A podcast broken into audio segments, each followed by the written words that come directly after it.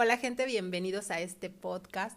Saben que me encanta compartir con ustedes, echar cafecito y platicar de unos temas que en lo personal me apasionan mucho, pero que también de repente escucho en la gente de mi alrededor, temas que traen como por acá, por allá, y busco la forma de cómo abordarlo para que sea de utilidad para, pues para más personas. Entonces, hoy quiero hablarles de algo con lo que nos molestan a muchos profesionales de la salud mental. Comentarios como, ¿por qué estás así?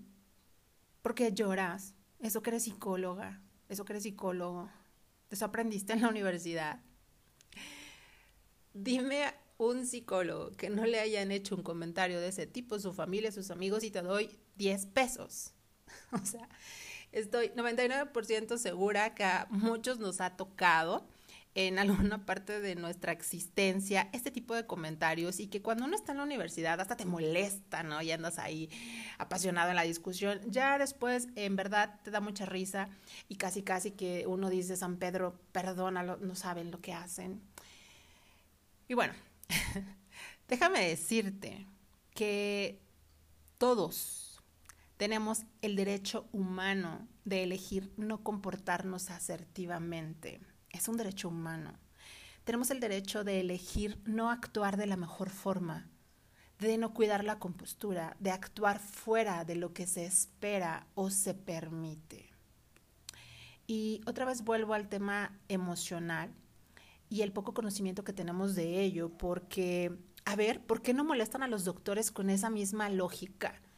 Uy, tú con tos, y eso que eres doctor, en vano tanto estudio, te enfermas y eres doctor, pues que aprendiste en la universidad. Ah, suena como tonto, ¿verdad? Pues claro, yo estudié procesos de la mente, cómo aprendemos, procesos de terapia y estrategias, pero no llevé ninguna materia de cómo no ser humano, de actuar como robot perfecto todo el tiempo. Siento, tengo emociones, amanezco de malas, tengo días donde estoy hasta la madre, hay gente que me cansa, que me harta, como el perrito que escuchan allá al fondo. o sea, sí lo quiero, pero no me deja acá concentrarme en el tema importante. Y, sí, tengo las estrategias de cómo lidiar con estas emociones y las aplico, pero déjame decirte que la asertividad no es una obligación no es algo que uno hace porque se deba hacer. Es algo que uno elige y lo elige desde el bienestar. Y sabes qué? Muchas veces no me da la gana. Nomás no me da la gana. Pero como la rana René, luego recuerdo que con cada derecho va adjunta una responsabilidad y se me pasa. Entonces, claro que tienes el derecho, yo tengo el derecho de gritar enfurecida, de mentarle la madre a quien sea, de poner jetas a todo el mundo, de hacer berrinche, de portarme súper tóxica con mi pareja, tóxica y tóxica de las dos. Pero también tenemos la responsabilidad de lo que ocurra ahí. Y eso suele ser lo complejo, lo doloroso, lo pesado, lo, ay, ahora tengo que arreglar mi desmadre que hice ayer acá, ¿no? Entonces, déjame hacer un paréntesis aquí, porque yo veo a muchas mujeres, ya no hablamos de los psicólogos que nos molestan con esto, veo a un montón, montón de mujeres orgullosas de ser tóxicas ahí en el Facebook, tiro por viaje las veo. Algunas hasta etiquetan a su novio y así pues con la miel del enamoramiento, pues el novio se ríe, ay, sí, sí, sí eres, ¿no? Em, y sabes que lo tomamos así como de, ay, pues amo tal cual soy, y pues, ya sabes, no sé, de una forma romántica, que cuando uno está en el enamoramiento no ves claro. Pero déjame decirte, ¿de quién será la responsabilidad cuando esa relación funcione mal debido a esa toxicidad? Porque esto es como una bola de nieve, rueda y rueda y se hace más grande hasta que nos aplasta, hasta que nos aplasta. ¿De quién va a ser la responsabilidad? ¿De quien eligió día con día esa conducta poco asertiva, pensando que era chistoso, o de quien la solapó? ¿De quien permitió esa conducta y le evitó a la otra persona modificarla? Porque también te voy a decir que eso veo seguido en terapia. En pareja, cuando permites algo, quiere decir que se vale. Entonces, es como un contrato debajo del agua pero con el tiempo uno se cansa y pues termina uno reclamando esa misma conducta que parecía que te gustaba. al terminar la relación, aparte de la tristeza y sabes todo acá del show, pues también es fuerte ver que aquello em, de lo que pues era como la emoción y, y a ver, a ver, espérame, no que te gustaba.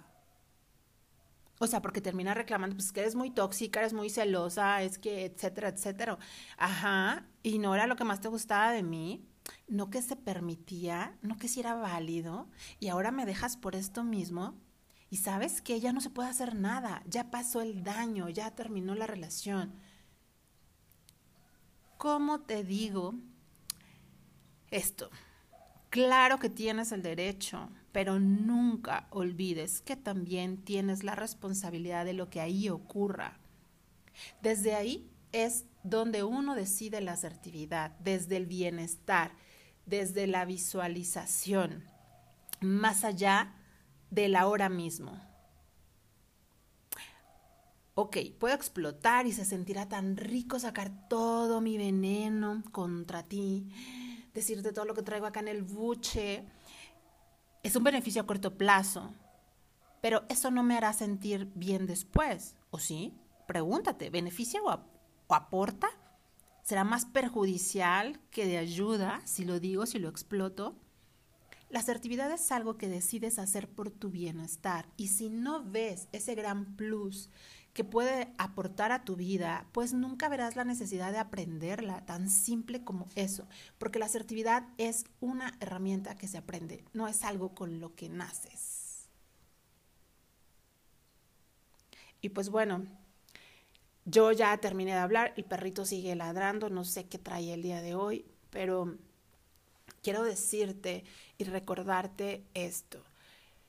Derecho y responsabilidad no van despegados.